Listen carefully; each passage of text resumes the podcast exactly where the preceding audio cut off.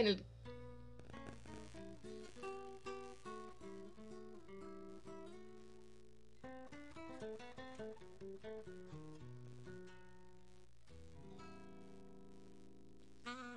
Claro que sí, mi nombre es Josbel Hidalgo. Y mi nombre es Alejandro Rivas. Y por fin, por fin. Después de tantos intentos de lucha. Mano, tenemos rato preparando esto, tenemos rato tratando de que esto salga y siempre había un problema. Y ni Bueno, siquiera fueron solo minutos, no, fueron ya como cuánto, tres, cuatro horas. ya. Cuatro horas intentando de que este audio salga, como para ustedes, para, para todos.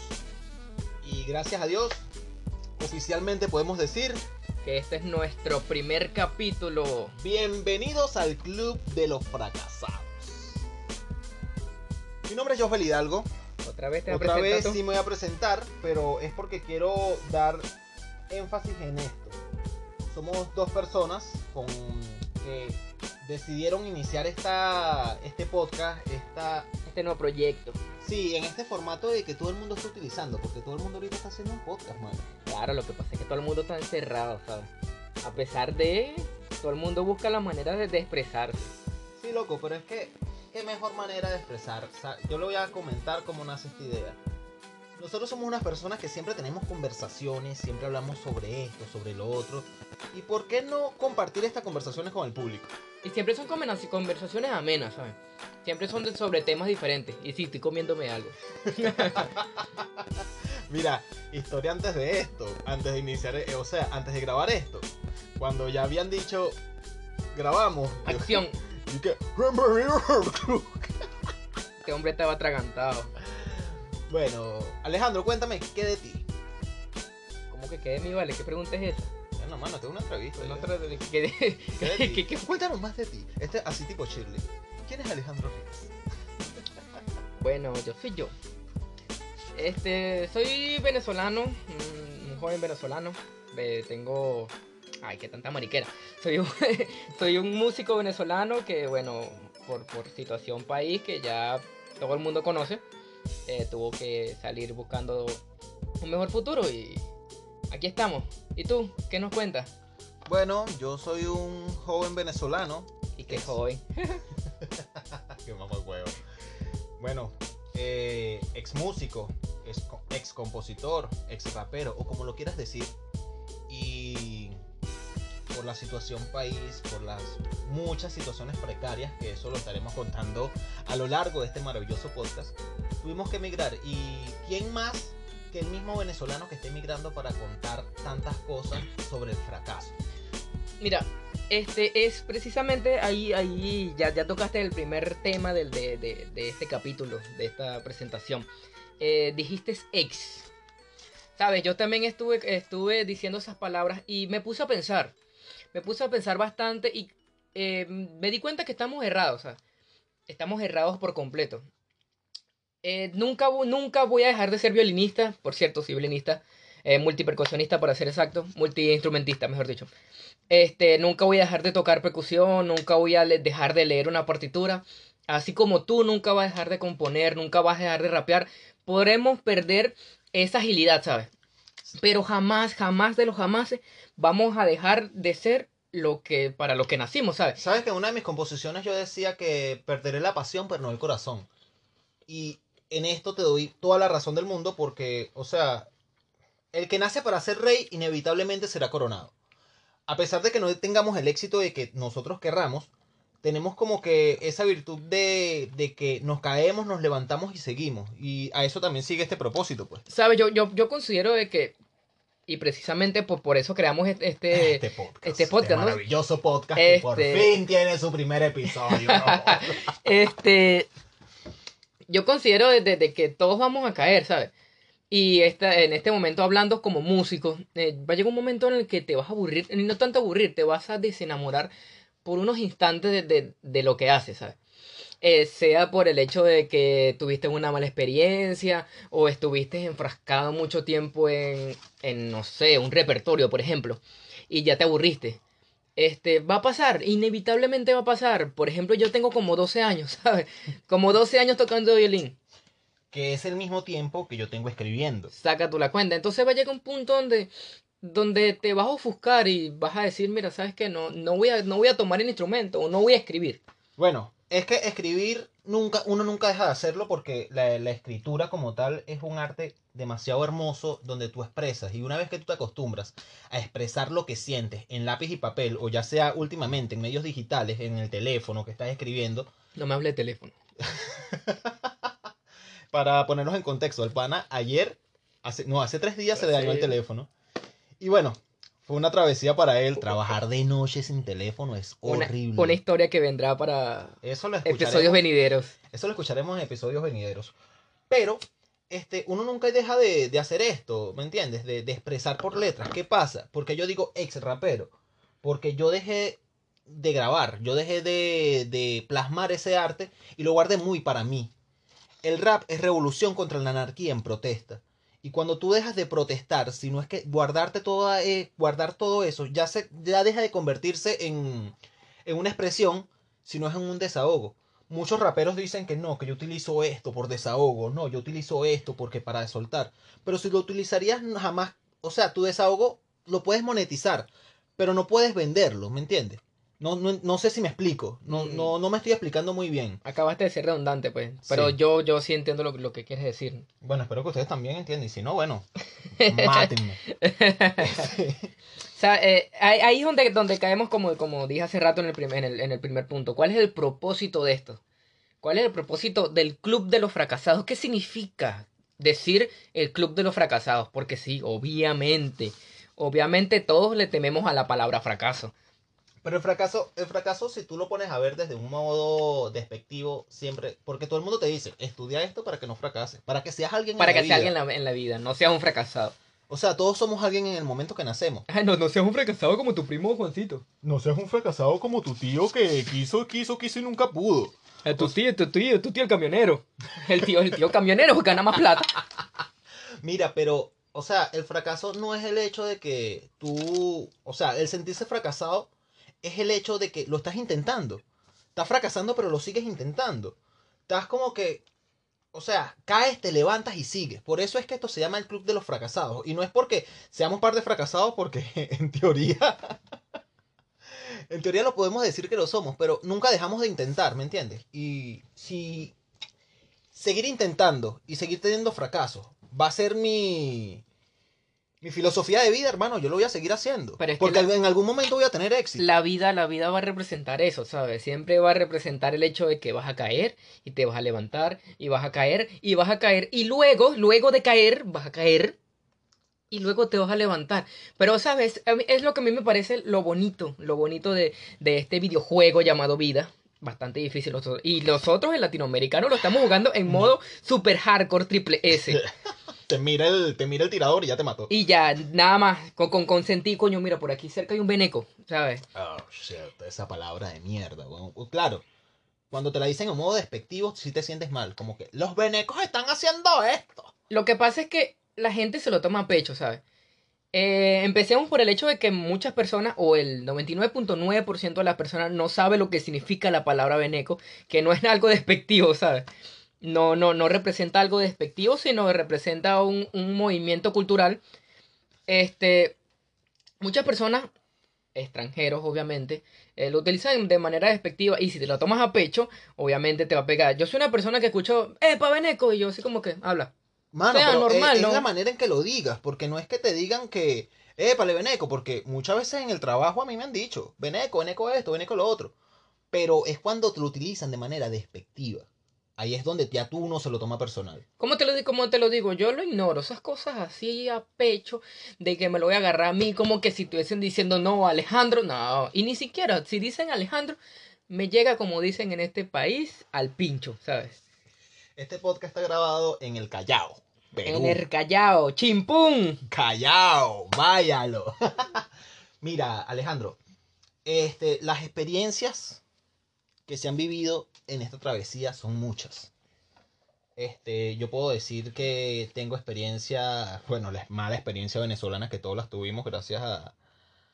No quiero caer en este tema, pero gracias a personas que, que nos privaron de nuestra libertad, que nos privaron de nuestro derecho, nos privaron de nuestro futuro. ¡Expropiese! ¡Cállalo! ¡Y esa mismo! Gente hablando de diarrea en cadena nacional o gente diciendo que es el rey de los mariposones en cadena nacional, sin mencionar en la multiplicación de los panes y los penes. Uh, justamente estaba pensando en ese dato. Pero, este, desde el momento que uno cruza el puente de Cúcuta, porque en mi caso yo me vine por No, tierra, estamos igual, estamos igual. en- las experiencias son muchas. Rudo, tengo una experiencia completamente potente con respecto a eso. Te explico, yo no me vine solo, me vine con un hermano de, de la vida, este músico i- igual que yo, él es chelista. Eh, luego de que mi expareja se viniera, eh, yo le digo, coño hermano, ya no podemos comprar cuerdas, ¿sabes? Eh, yo no debería utilizar cuerdas de guitarra, toco violín, eh, se supone que, que es un violín y tengo que utilizar cuerdas para violín, ¿sabes? Eh, tú tampoco consigues cuerdas, eh, vámonos, vamos a buscar métodos, vamos a buscar salidas y allá, allá resolvemos. Listo, vámonos. Conseguimos nuestra platica, ta, ta, ta, y nos desplazamos. Cuando llegamos a, a, a Cúcuta, o sea, al- al- a, esa, a la transición que, que- que- que ocurre entre un país y otro, nos pasa el primer detalle, el taxista. El taxista nos quería estafar 20 dólares. ¿Cómo? 20 dólares. Yo tengo aquí en este país casi 4 años. O sea, imagínate lo que eran 20 dólares en ese momento. Ahorita, un país, ahorita- Venezuela es prácticamente un país dolarizado. Dolarizado, sí, pero... Bajo, bajo cuerda, pero dolarizado. gastan, gana, ganan en bolívares y gastan en dólares, que eso es algo que yo no puedo entender porque yo tengo también, voy para tres, cuatro años fuera del país, Economía absurda, creo. ¿Qué, Sí, sí, le vamos pero- a hacer? pero ya quitándonos de temas políticos. Porque No, no, pero- De verdad, de verdad tocar eso, tocar eso es hablar en un tema político y quiero dejar en claro de que aquí esto es para relajarnos y no para estresarnos. Bueno, esto es para relajarnos y soltar lo que tenemos sin pelos en la lengua, ¿sabes? Correcto. Desahogarnos. Entonces, continúo con mi historia. Eh, nos pasa eso, el tipo nos quiere estafar 20 lucas, ¿sabe que son 20, 20 lechugas? O sea, 20 antiguos Trump. ¿Cómo? Entonces, coño, 20 nuevos Biden. 20 nuevos Biden. Entonces, bueno, nosotros gracias a, un, a un- desconocido, ¿sabes? Un desconocido de esos que, que, que, que van en, en, en- entre fronteras ayudándote. No, mira, ¿qué tal? Vente, yo te ayudo, yo te llevo para allá. Él estaba trabajando con su, junto con su familia adoptiva, porque era su familia adoptiva. Eh, estaban reuniendo su, su dinero porque él, él quería surgir, ¿sabes? Un fracasado más que quería surgir. Así mismo, así mismo. No, no, no, no, vamos, a- no vamos a tapar el sol con un dedo. O sea, era una persona que trabajaba en, en, en, en esa vaina, ¿sabes? Sí, claro, y como eso siempre hay gente, porque por ejemplo yo cuando, porque yo cruzo la frontera dos veces, porque escucha esto antes que continúes con tu historia. Yo cuando cruzo Cúcuta, eh, yo crucé Cúcuta con mi madre, el esposo de mi madre y yo, pues, nosotros tres. ¿Qué pasa? Que nosotros no teníamos información sobre cómo cruzar una frontera. Eso yo es no importante. Yo no sabía dónde se sellaba la salida, dónde se sellaba la entrada, Totalmente. había, o sea, yo era un completo ignorante. en Y el, la y no sé si te pasó el clásico problema de, la, de las casillas, ¿sabes? Que hay 17, pero funcionan dos. No, fíjate esto, la primera vez que yo que cruzo la frontera, yo no sellé salida de Venezuela. O sea, yo, yo crucé la frontera con mi pasaporte sin sello. Y cuando me doy cuenta y cuando veo la fila y el estrés de mi madre, porque mi madre es una persona sumamente estresante, que me gritó y me dijo que ella no le importaba, que si quería ella me quedaba, pero que ella se tenía que ir. Era- o sea, le entiendo la, la situación porque éramos dos personas que estábamos saliendo, o sea, éramos completos, queríamos salir, o Claro, sea, claro. y cuando ella me dice eso, yo llego a Bogotá sin el sello del pasaporte. Pasaron ocho meses para yo volverme a Cúcuta, pasar Rubio, eh, Rubio ahora, San Antonio, poder sellar y poder regresarme con mi sello. Y mi sello, ah, yo emigro de Venezuela en el 2017 y mi sello marca 2018. Esa, esa situación es bastante complicada. Eh, justamente mi historia va, va- va por ahí. Eh, nosotros llegamos a una hora que completamente imposible, ¿sabes? Las colas eran absurdas, absurdamente largas. Una, una, barbaridad que tú decías, chamo, pero ¿qué es esto? ¿Qué es esto? Ya, si yo dejé la, si yo dejé la compradera de pan de aquel lado del puente, ¿qué, qué locura es esta? Bueno, el punto es que el, el- el- el hermano este, que coño, diría mi mamá que es un ángel enviado, enviado. Oye, la mamá de él tiene una afición con Los Ángeles. Sí, impresionante. Y me di cuenta de que tu mamá tiene eso cuando me dijo estas palabras. Los ángeles existen. Y si tú estás con mi hijo es porque eres un ángel enviado. Y yo como que, oh, qué piropo tan bello. Lo más bonito que te han decidido. Sí, que me han decido. Ajá, prosigue. Este, eh, se nos acerca la, la madre de, de- de- de ese personaje.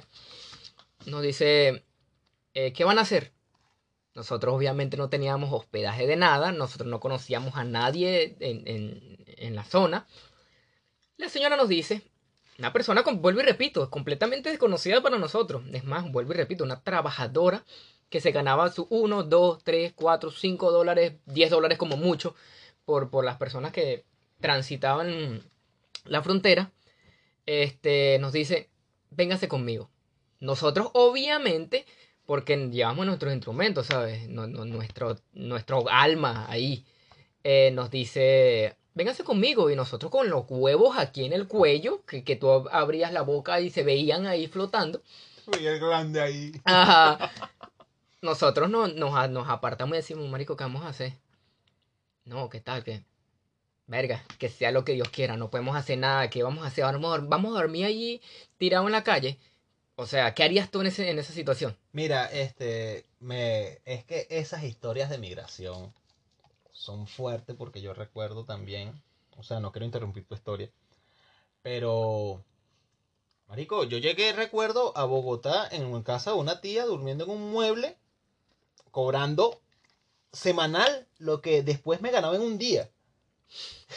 o sea, yo llegaba cobrando, las personas que estén en Colombia que me están escuchando, esta historia yo se la he contado a muchos de mis amigos.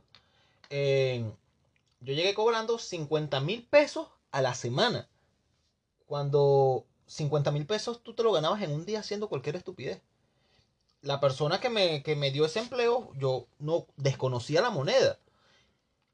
¿Qué me dice? Este, no, yo te estoy dando casa. Pues lo fuerte es que las- los golpes siempre vienen de familiares, viejo. Así es, así es. Los golpes siempre vienen de familiares. Esta persona me dice, este, nada, yo te voy a pagar 50 a la semana.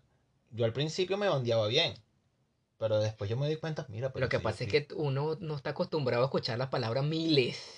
en ese tiempo, porque ahorita No, no, pero- miles en Venezuela no, pero es- es que ahorita ya es estúpido, pues. Ya, Ah. ¿qué, qué, qué se va a hacer? Ya, La- tenemos una moneda que vale, ¿qué? Mm, Lo mismo que vale aquí una papa. Marico, es que eso es una locura. Pero eh, prosigo. Esta persona me, me propone eso, yo sigo hasta que un día me obstino. Mira, ¿qué pasó aquí? A mí me está- Estos panas ganan un millón de pesos al mes. Y yo al mes me gano qué? 200 mil pesos. ¿Qué pasa? Después me habló de eso, con los contactos llego hacia un puesto, llego a una ferretería, esta ferretería me, me ofrece este, un trabajo donde me va a pagar 25 diarios y yo lo vi como que coño, un avance, No, un avance, diez mil veces más decente. pero igual era explotación. Porque aquí trabajaba más, ganaba más. Y así empezó la historia. Este, este, esta pana, o sea, la- esta señora me choca decir que tengo un lapso, un, un lazo, perdón, un lapso. Un Un lapso lapso. mental es lo Sí. que tengo ahorita. un, la- un lazo, pero después ella me dice como que, mira, si ya no le está funcionando a fulano, Iba a soltar un chiste malo, pero eso, eso Ya es tuyo. Eso es tuyo. No, no, no, no, no. No, no, no, no, no. Eso, eso es parte de tu, de tu personalidad. No te, no te voy a robar tus cosas. Vegeta en, en el manga cuando le dice a Goku que utilicé la tra- transportación, pero no te preocupes, solamente lo voy a utilizar una sola vez. Y después lo taco soy yo. Bueno, loco, eh, esta pana me, eh, esta señora me dice... Este "Mira, personaje. Este personaje me dice que ya yo no le iba a funcionar la- al dueño de, de esa mueblería y como ya yo no estaba trabajando a él, que yo tenía que irme de la casa. Uf. Cosas de Dios, mi mamá me dice, este hijo, voy para Bogotá, pasó algo con donde estaba y me tengo que regresar a la ciudad. Voy con un dinero, hablé con el señor de la ferretería, nos consiguió un apartamento viejo. Uf.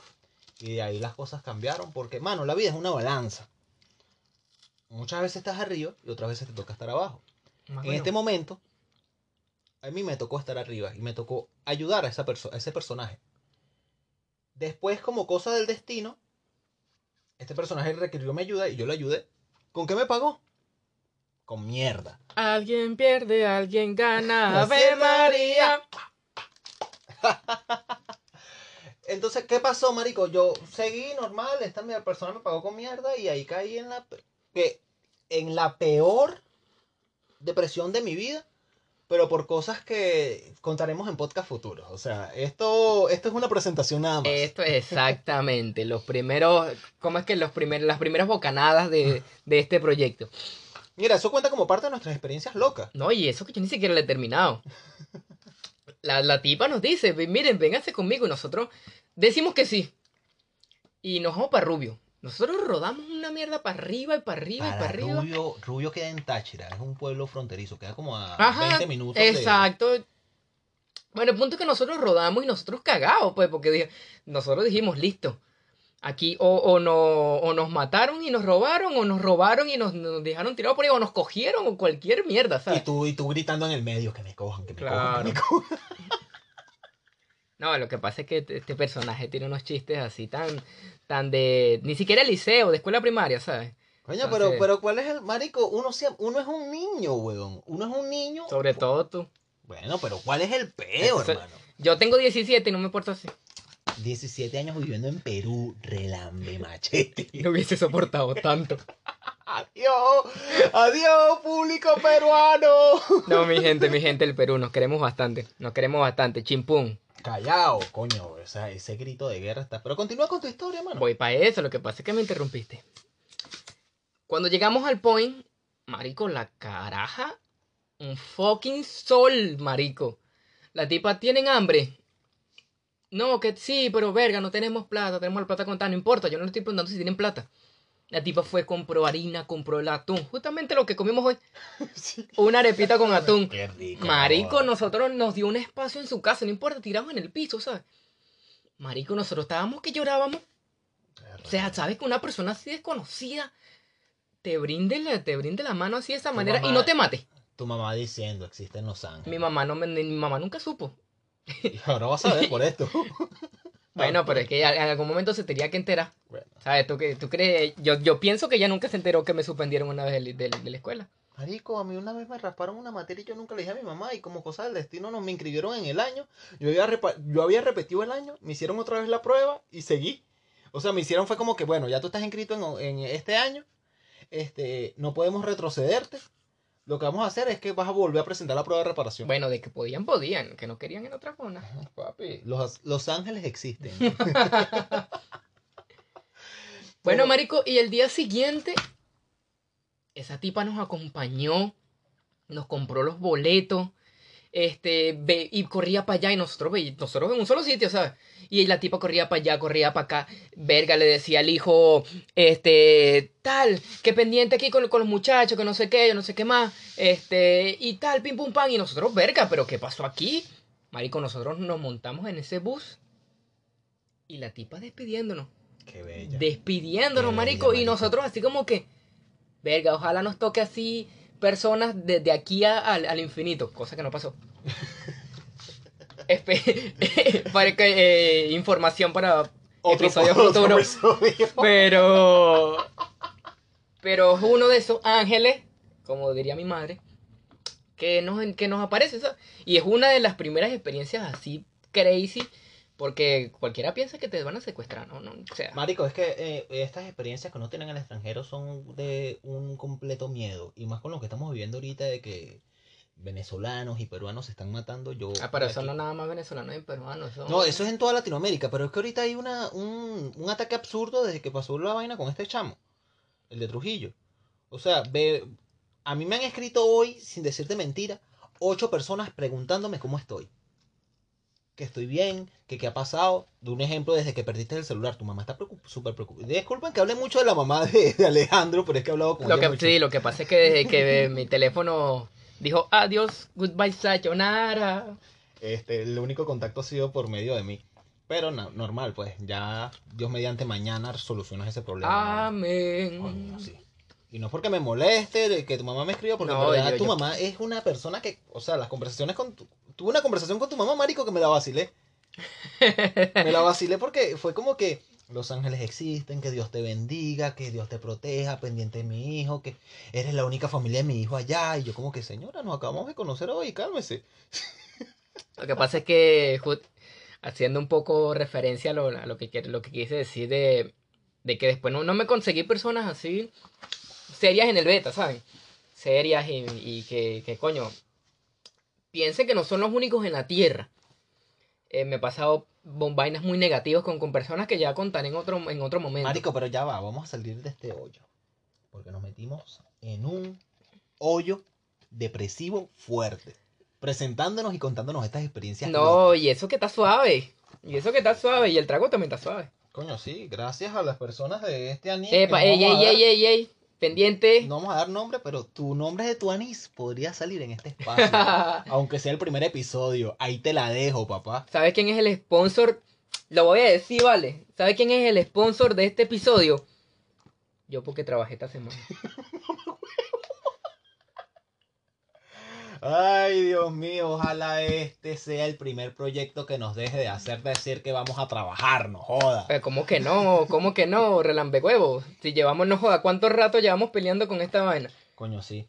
Pero, bueno, Es quiero, más, hacer- quiero hacerte una pregunta. no, no, no, ¿qué, qué pregunta? Ya este, este huevo va a empezar con... No estamos en una entrevista, aquí estamos conversando. Saca el tema más natural. Háblame claro, háblame claro. Marico. Marvel o DC. No, no, no, no vamos a, vamos a dejarlo de mariquera. tres, a la cuenta de tres. Fuego. Dale, los pues. dos al mismo tiempo. Dale, pues. Tres, dos, uno. Marvel. obviamente. Marico, no. Te, te, te doy mi punto. Voy a empezar yo dándote mi punto de vista, mira. Marvel es pa' carajito y DC es pa' gente seria. No seas tú loco, vale. ¿Cómo tú vas a decir eso? ¿Cómo tú vas a decir eso? Hermano, Marvel ha hecho en esta última... Es más, Marvel es para los 2000 lo que Star Wars fue para los miles.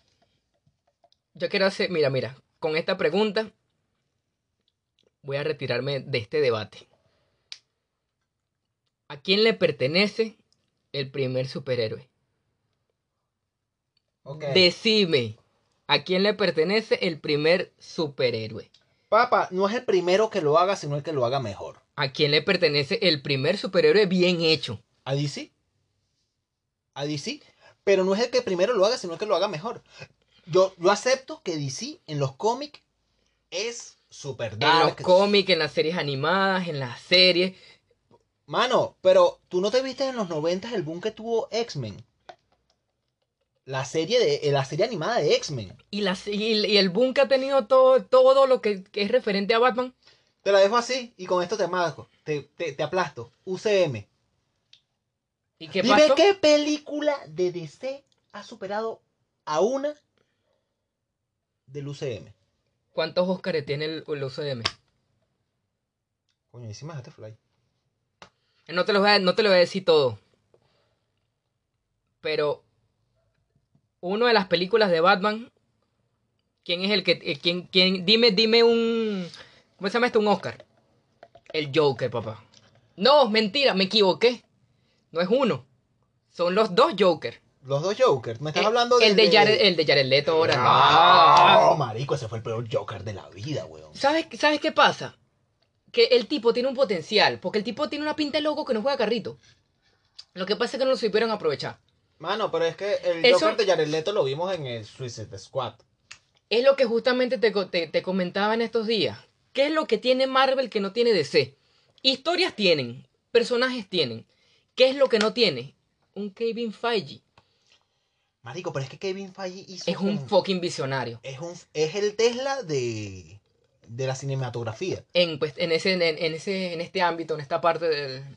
O sea, Porque marico, ven acá, agarrar hacer Iron Man en el 2010. Bueno, pero hacer, Feige ya estaba allí. No, Feige no era director, eh, presidente de Marvel.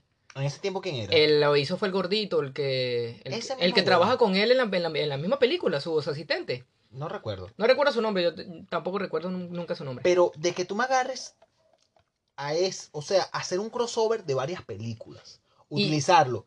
Y creo que Endgame superó Avatar, que era la película más vista. Endgame. Endgame, pero ¿por qué? Porque hiciste por películas, por años, algo que tú normalmente pasas una semana para ver una serie. Hicieron una serie anual. Claro, voy a, voy a explicar una cosa de una y que quede, que quede bien dicho. Yo no soy hater de ninguno, ¿sabes? No, yo tampoco. De, lo que pasa es que obviamente prefiero el, el universo DC, principalmente como tú dices. O sea, yo prefiero los cómics en ese sentido porque son más serios. Te, te, te muestran la, o sea, te muestran la verdad dentro de lo que cabe, porque obviamente estamos hablando de ficción, pero los personajes son muy, muy reales. O sea, Batman, mi personaje preferido en, en ambas. De DC, de DC, para mí es Batman. Batman es que Batman es Porque el tipo. Batman, o sea, Batman es el, el típico personaje de que no tiene superpoderes. Él lo que hace es utilizar sus recursos para crear sus O sea, superpoderes. es un humano que es respetado por dioses y extraterrestres y, y el coñísimo de su madre, ¿sabes? Que, ¿sabes que para, para Marvel es Moon Black, ¿no? Sí, Black. Sería, sería el equivalente, el equivalente, pero pero no tiene la misma relevancia. la relevancia que le doy a Marvel de, de DC sería que Batman compite completamente con el papi de Marvel, que es Iron Man. Y sabes, ¿sabes lo interesante? Creo que te lo comenté en estos días cuando, cuando estábamos hablando de eso. Yo soy muy friki, yo soy muy friki. Aunque no lo parezca, eh, me gusta mucho eh, esas vainas de, de, cómics, de, de, de manga. Leo mucho manga, veo mucho anime. Bueno, si vieran la cantidad de animes que, que he visto. Este, aunque no lo creas, porque es muy, es muy raro que la gente le guste esto, pero me gusta mucho Star Wars. Tengo un, un hermano del alma en Venezuela que nos sentábamos, de luego de, de- de estudiar, nos sentábamos a ver videos de, de- esa vaina. Date cuenta de esto, yo no es que sea hate de Star Wars, porque si me la disfruté, no lo odié. ¿Sabes qué saga sí odié? Aparte de Crepúsculo, porque Crepúsculo es No, para pero que- adolescentes con las hormonas. Hormonas, ah, no jodas. Joda. En este podcast no, so- no somos hate, pero no nos gusta Crepúsculo. bueno, ya va, ya va. Yo sí lo hateo, ¿sabes? Me vas a disculpar, el personaje serio que representa a un vampiro. Ah, eh, que- eliminando la parte que chupa, pues. Pero el personaje serio que te representa un vampiro, o el personaje serio que te representa un lobo, un hombre lobo, cambiado por un carajo que no se puede quitar la ropa porque brilla. Oh my god. Y otro huele huevo que, que, que se la pasa sin camisa toda la película porque estaba, porque estaba ricolino, porque estaba burda de ciclado. No le da, o sea, ¿sabes los personajes de que, que vienen representando a, a Alucard, o sea, Drácula, o sea, Sí. Marico, pero es que ven acá, este, yo no le tengo hate a Crepúsculo porque, o sea, primero principal nunca la vi. Vi solamente una que fue Amanecer 2 y ni siquiera la vi. Fui para el cine a intentar verla, pero iba con mi pareja. Mm. Eh, por ahí van los sea, tiros. claro, claro. Pero, marico, yo sí me vi la de Harry Potter. Y no me gustó, güey. Mira, a mí me gusta Harry Potter. Y yo tengo que, te lo comenté, yo tengo una vaina que yo por temporadas me obsesiono con algo, ¿sabes? Soy obseso con, con X tema. Y no te digo que fuera, que, que es mi, mi saga preferida de vainas, porque mi, mi, mi saga preferida de películas, que es una trilogía, y es la mejor trilogía del mundo, dicho por todo el mundo, es, la, es El Padrino. Oh, shit. Ganador de No, 250 mil Oscars. Dios bendiga a Mario Puzo donde esté. Porque Mario Puzo hizo esa super obra que fue El Padrino. Y yo no vi la. Yo vi fue solamente la primera película. Pero no, me yo me vi la trilogía Me, completa. me leí el libro. O sea, yo soy fanático del Padrino por los videojuegos y por el libro. Hermano, la última película es la más débil. Pero cuando tú ves a Alpa llorando en esas escaleras por la muerte de la hija. Uf, tú sientes que, na huevona, el, el tipo se metió en el papel, ¿sabes? Déjame anotar por aquí, ver la trilogía del No, Padrino. Porque no. solamente me leí el libro y el libro me encantó. Al Pacino se comió esa película. Y hablo de Al Pacino porque es el. O sea, es, es Anthony Corleone, ¿sabes? Después que, que muere Cor- el. ¿Sabes qué? Uno, hablando de eso, uno cuando, cuando va a hacer como que siempre ponen las manos así. Claro, como, todo el mundo habla italiano. Tony Corleone. Tú, tú nada más agarras el pulgar y lo unes con los otros cuatro dedos y ya, ya eres bilingüe. Eh, Pasta. Ravioli. Eh, es más, mira, si, si ya tú hablas inglés y haces esto, eres trilingüe, como dice la doctora Pollo. Como dice la doctora Pollo, Marico, pero eh, eh, Que yo sepa Tony, Tony que- Corleone, Tony Corleone, o los Anthony Corleone. Vito Corleone. O Vito respete. Corleone. Anthony Vito Corleone, respete como. Vito Corleone, Vito Corleone, que fue el padrino original. El el, el original es Don Vito. Don Vito Corleone. Él existió. Tú dices que está inspirado. En, obviamente, en, en varios personajes del- de, la, de la mafia, pues. No, no en uno en específico, sino. Es eh, como quien dice, característica de, de- de- de cada jefe de, de la mafia unidas en un solo personaje. Como, o sea, que ahí tenemos a los que fueron Bonnie Clyde. ¿Cómo se llama el de Chicago? El que estuvo preso en Alcatraz. No, pero no, no. Ellos no tomaron en casi en cuenta la, la- la mafia estadounidense. La mafia en general. No, no. Principalmente mafia italiana. Bueno, sí, pero es que en esos tiempos estamos hablando de, de algo ambientado en los 30. Los recuerdos, sí. Eh, la Como te digo, soy obseso por, por temporadas. Ya fui obseso ya en su tiempo y yo tengo una memoria de, de, de- de- ¿cómo se llama eso? De, de pez. Y acuérdate que tengo por ahí escrito lo, lo... Lo- la- sí, este pana tiene escrito la fecha de nacimiento de las personas que le importan. Por ahí te toca tatuar- tatuarte un 310894. ¿Qué vaina es esa, vale? No sé, lo dejo a la... No, ya tengo un 08, ya no más. Bueno. Y, marico, pero es que es algo loco porque en ese tiempo la Italia, perdón, New York, que es donde está ambientada el padrino, era la que tenía la colonia italiana más grande de, de este lado, del occidente, como así Claro, claro. Mundo. Pero, este, fíjate que ahí se ambienta. Pero las raíces, las, la sangre de, de, de- de- del padrino, de, toda, la, toda la esencia, muchas, muchas cosas pasan en, en ahí, eh, viene de Sicilia. Sicilia, weón. Una vez yo en Plaza Venezuela me encontré con eh, recién leyendo el libro, hermano. Me lo había recién terminado, estaba friki. Fui para Plaza Venezuela y me encuentro con un italiano en Plaza Venezuela allí. Y el loco me habla con su mejor acento italiano. No recuerdo muy bien cómo que era. Y el loco me dice que, tal. Y yo como que tenía el libro en la cabeza y no dejaba de pensar en el libro y le dice, no, porque él me estaba hablando de su, de su tiempo, porque ya en ese tiempo, estamos hablando del 2016, la peor época para una persona que vivió en Venezuela, cuando estaba de moda las harinas que tú comprabas de maíz pila, de... ¿Estás claro, no? En estos días, ahorita haciendo énfasis en eso, en estos días estaba extrañando una arepa esa, ¿sabes? No sé por qué, quizás esa, esa, esa textura crocante, ¿sabes? Pero ¿sabes qué me pasó en estos días cuando, cuando me comí una arepa con sardina? Sardina en lata. Que, y, y con huevos y las cosas. Y llamé a mi mamá, precisamente mi mamá está en Bogotá, Colombia. Y le dije que extrañaba eso, pero no extrañaba la precariedad que nosotros teníamos en ese tiempo. Precariedad, anótalo por allí, palabras técnicas. Eh, sino es que extrañaba, o sea, no era porque lo quería hacer por necesidad, sino por gusto. Porque te sale del forro, ¿sabes? Qué sabroso, mano. Eso, eso, eso es lo importante de, de- de un país. Mira, di- dijo Donald, Donald Trump en- ah, una vez, y estoy completamente de acuerdo. O sea, el, el tipo es un enfermo. Eh, sacando muy en cuenta que el tipo es un genio con, con- con el billete. El tipo tiene sus, sus ideas locas como el muro. El famoso muro que, que este Biden ya, ya canceló.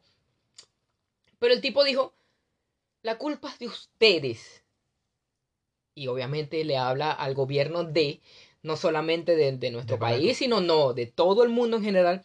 La culpa es de ustedes, de que no le ofrecen a, a- a la gente de- de su país una estabilidad y es por eso que migran a mi país. Y es verdad.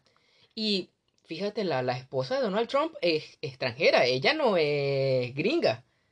Ella viene de, de no sé qué país, de verga, de por allá, para coño a la verga. De un país de esos europeos del, del de esos, nórdico, de esos países país. de verdad, de por allá, el coño de la madre.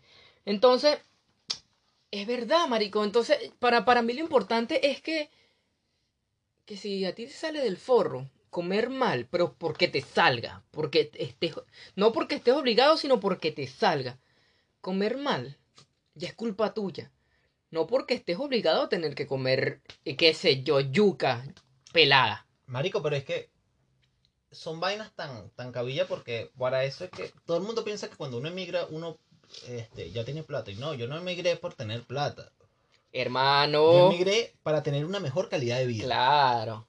Y la gente piensa que, que, que, que es pancita agarrada y ganarse un dólar. Un dólar, no, no vamos a exagerar con. No, no, un dólar. No, pero citando al conde del Guácharo. Este, no, pero mándame un teléfono, ¿qué es eso para ti? ¿Qué es eso para ti? Mándame un teléfono. La- la- no la- jodas, si se tuvieran que saber lo que uno se suda en esta mierda para ganarse 20 Mira, dólares. Yo también fui de esos que decían: Yo agarro, trabajo un tiempo y Me me devuelvo. voy para mi casa. Me compro el carro que tuve la oportunidad y nunca lo compré por ser un niño. Me compro la casa que nunca me la compré por ser un niño. Y ya, resolvimos el asunto. Pero, ¿qué pasa? ¿Qué pasa? La vida no es así. Y es ahí donde cae, podemos caer en el tema que estuvimos conversando aquella vez. ¿Cuál tema? Si tú pudieras regresar en el tiempo y conocer a alguien, sea un personaje histórico, seas a ti mismo, pero hey, solamente retroceder, eso quiere decir que si te vas para atrás no vienes para adelante otra vez. Marico, ¿A quién conocerías tú y por qué? loco, en mi, en mi filosofía de vida, yo no es que sea ateo, sino es que, Tenemos otra religión, sí, pero igual, igual dependemos y creemos en un, dependemos. en un claro. grandísimo, ¿sabes? Sí, claro, y las entidades cósmicas siempre van a existir. Lo que pasa es que nosotros como somos ignorantes cósmicos, pero marico, yo me a mí me gustaría ir al año cero. Al año cero y conocer al maestro de Galilea. Guay. ¿Por qué? ¿Por qué? Porque para marcar el tiempo y que tengamos de 2021 años después de, es porque él hizo algo importante. Yo quisiera ver con mis propios ojos y me gustaría también como que, coño, para esto me tengo que preparar, tengo que aprender a hablar hebreo, tengo que... Pero quisiera... que- Tienes que tener plata porque bueno, sí. Eh, en dado caso de que, de que esto sea posible, que no pasar, Preguntaría- obviamente. este, me gustaría conocer al maestro de Galilea. Me gustaría conocer a Jesucristo. ¿Por qué? Porque quisiera de que él mismo me explicara o me dijera el origen.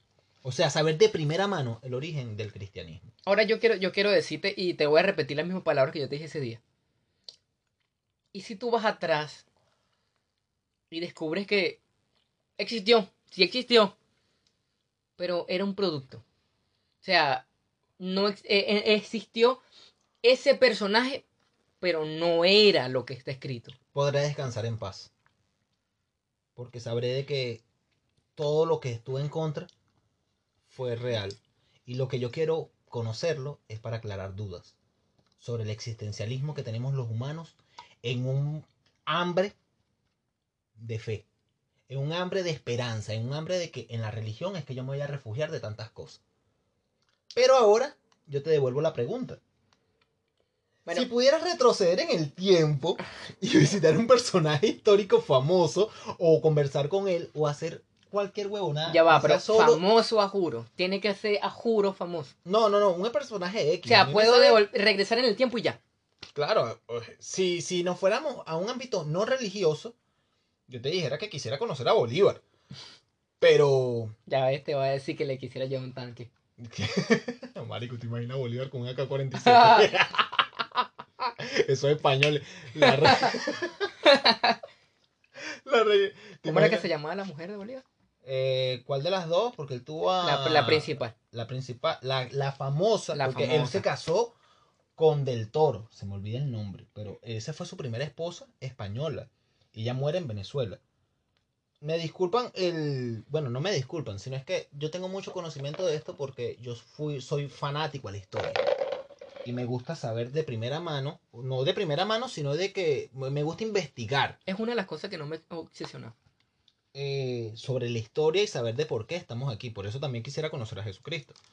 Pero el segundo personaje sería Bolívar por eso. Pero ya tú conoces a Jesucristo. Ah.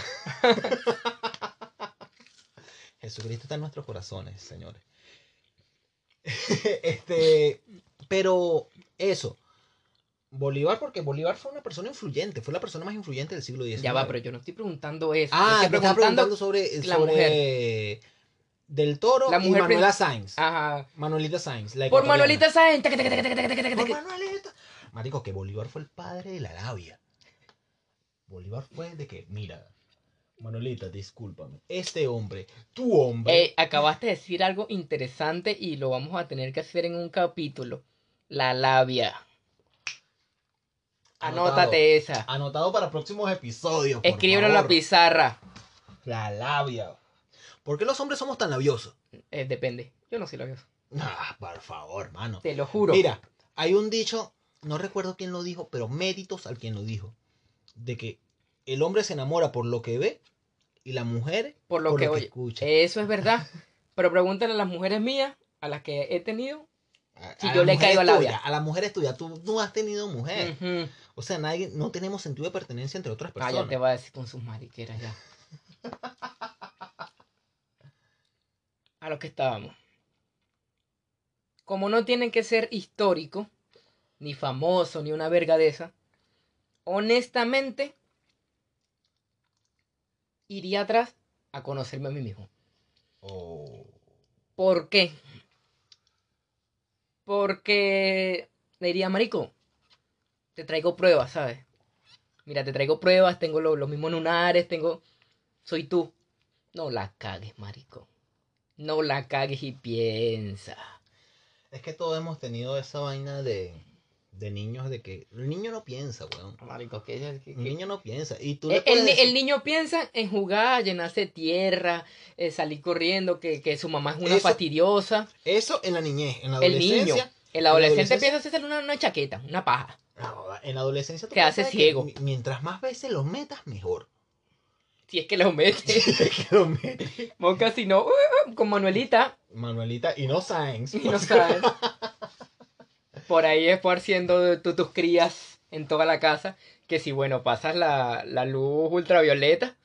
Y que pasan los luz ultravioleta y se alumbra más el cuarto.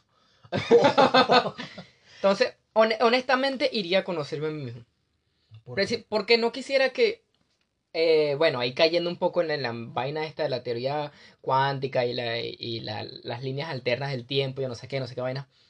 No quisiera que otro yo, o sea, quisiera que, que, que algún otro yo se salvara lo que estoy sirviendo, que lo que estoy viviendo ahorita. No, o sea, me quejo de muchas cosas y me arrepiento de muchas cosas. Obviamente sí he aprendido bastante y sí he sacado, no joda, una cantidad de experiencia importantísimo y he conocido, a pesar de que he conocido mucha gente mala, he conocido mucha gente buena, he perdido mucha Presente. gente, un ángel, este, he perdido mucha gente por mi culpa, he perdido mucha gente porque son una plasta de mierda, pero son experiencias, ¿sabes? Y quisiera que el yo de ese momento viviera con conciencia, existiera con conciencia y aprovechara las oportunidades que tuvo en su momento. Marico, muy interesante lo que estás diciendo y por eso yo te quiero hacer esta segunda pregunta. Relevante Ya a- todo está cerrado no, y no, no puedo comprar más nada. No, te- Ya se, ya, ya se acabaron las galletas, ya te jodiste. Bueno, pero nos queda nuestra nuestro futuro sponsor. Ah, bueno. ¿Cuál es tu mayor recuerdo de la infancia? Marico, me cuesta, me cuesta y me, me, me agarraste de sorpresa con esto. Porque, como te lo dije, ¿sabes? Yo tengo, por ahí tuve que escribir la, la, la, la, la fecha de cumpleaños de varias personas. Yo tengo dos hermanas y honestamente, el nombre completo y la fecha de cumpleaños de la segunda no me lo sé. Yo no me sé la fecha de cumpleaños de mi segunda hermana y es porque no estuve allí. No he compartido, no la conozco. Es, un- es una de las razones, ¿sabes? Y, pero, o sea, me, me cuesta grabar muchas cosas. Cuando yo estaba, eh, cuando yo estaba activo con, con el instrumento, ¿sabes cuántas veces me regañaban porque yo no me aprendía los conciertos de memoria? Mi, mi memoria es de pez, ¿sabes? Está bien, Dori. Casi, casi. Mira, este, para responderme esa misma pregunta Re- porque siempre que te hago una pregunta yo también tengo que responderla. Y viceversa, claro. Claro, eso es. Lo que es bueno para el pavo es bueno para la pava. Marico, mi mayor recuerdo de la infancia es estar en, mi- en la casa de mi abuela materna, que para mí fue un ángel. y estar con todos mis primos que estaban en ese momento, esas sopas los domingos, todo ese juego de béisbol, esa pelotica de goma con mis, con mis primos, ese, todo. Marico, eso, eso es el tesoro que yo más guardo. Incluso yo cuando me fui de Venezuela, yo guardé un cajón donde estaba la foto de mi abuela, una foto con todos mis primos, estaba una pelota de goma, estaba mi guante de béisbol y estaban los recuerdos de todas mis exnovias que tuve en ese momento. O sea, yo cuando regrese a Venezuela, yo voy a tener, abrir eso y darme cuenta, o sea, ahí guardé la persona que era antes de emigrar.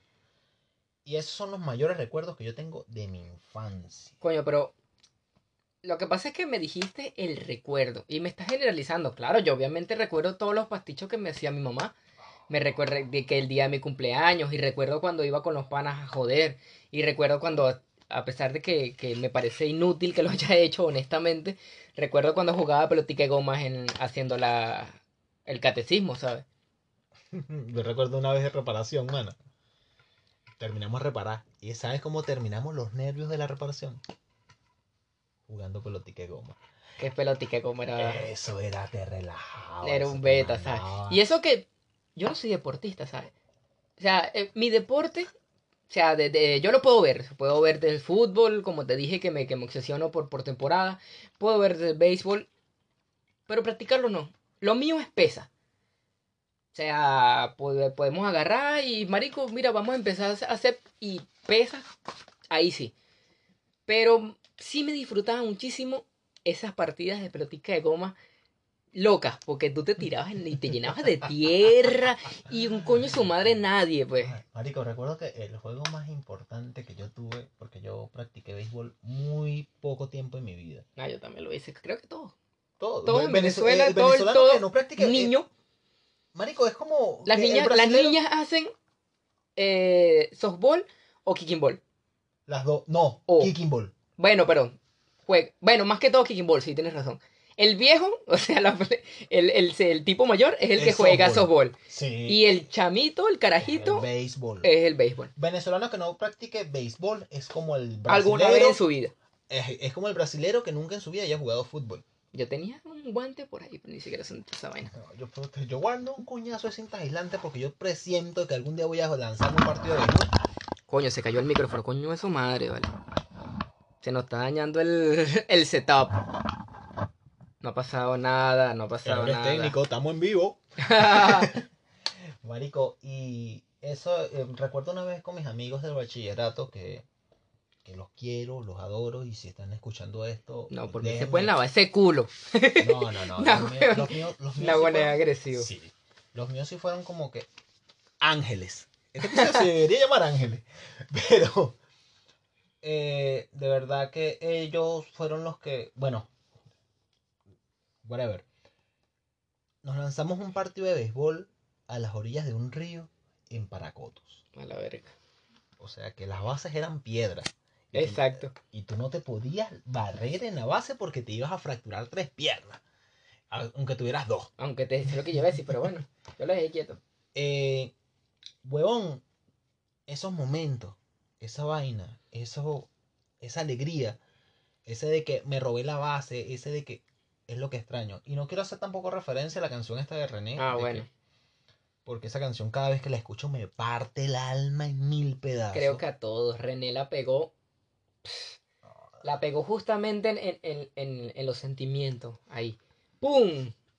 pero no fueron, no fueron, o sea, fueron más los aciertos que los fracasos, dando énfasis al, nombre del podcast, porque ellos fueron los que me sacaron de un hueco en el que estaba metido y fueron los que me ayudaron, me dijeron, mira mano, vente para acá.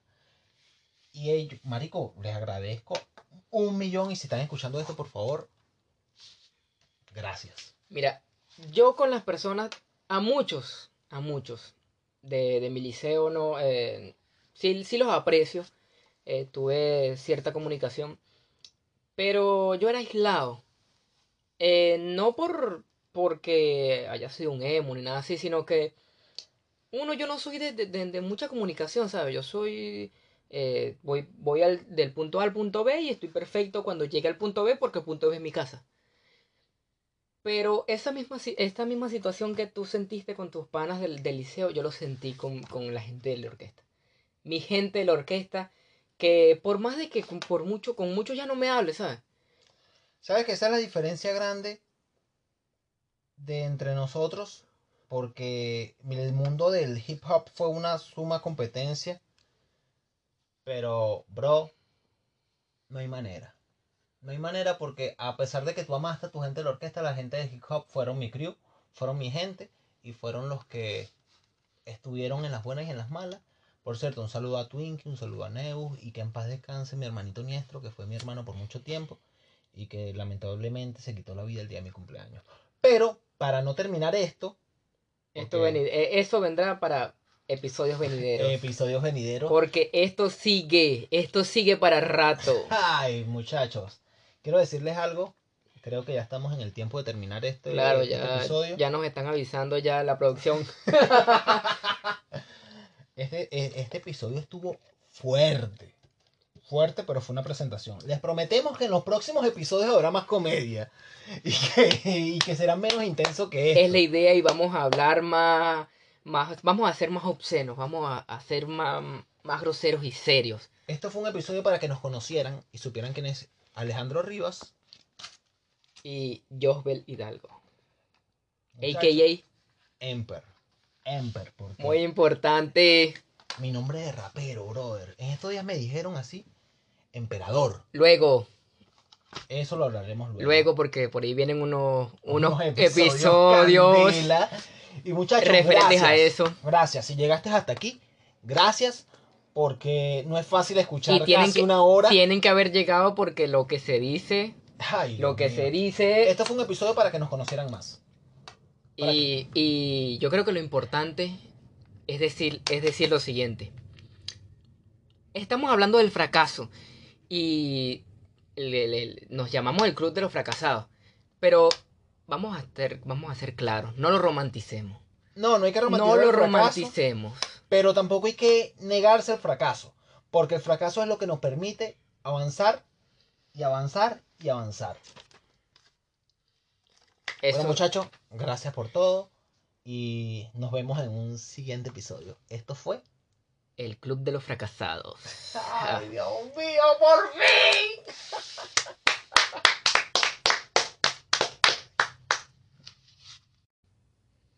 Este episodio del Club de los Fracasados es dedicado a Alejandro Rivas y Josbel Hidalgo. Porque por más fracaso que tengamos, siempre vamos a prevalecer, siempre vamos a luchar y siempre vamos a seguir por encima de lo que nos digan los demás. Espérenos nuestros episodios todos los domingos. Y sin más que decir, bienvenidos al club. Síganos, síganos y compártanos en todas las redes. Eh, Me pueden seguir en Instagram como EmperGM EmperGMS. Esa información se la vamos a dejar en la descripción. vamos a terminar esto con una risa, con unos aplausos. ¡Bravo! Che, boludo, sos unos capos, boludo. Chao.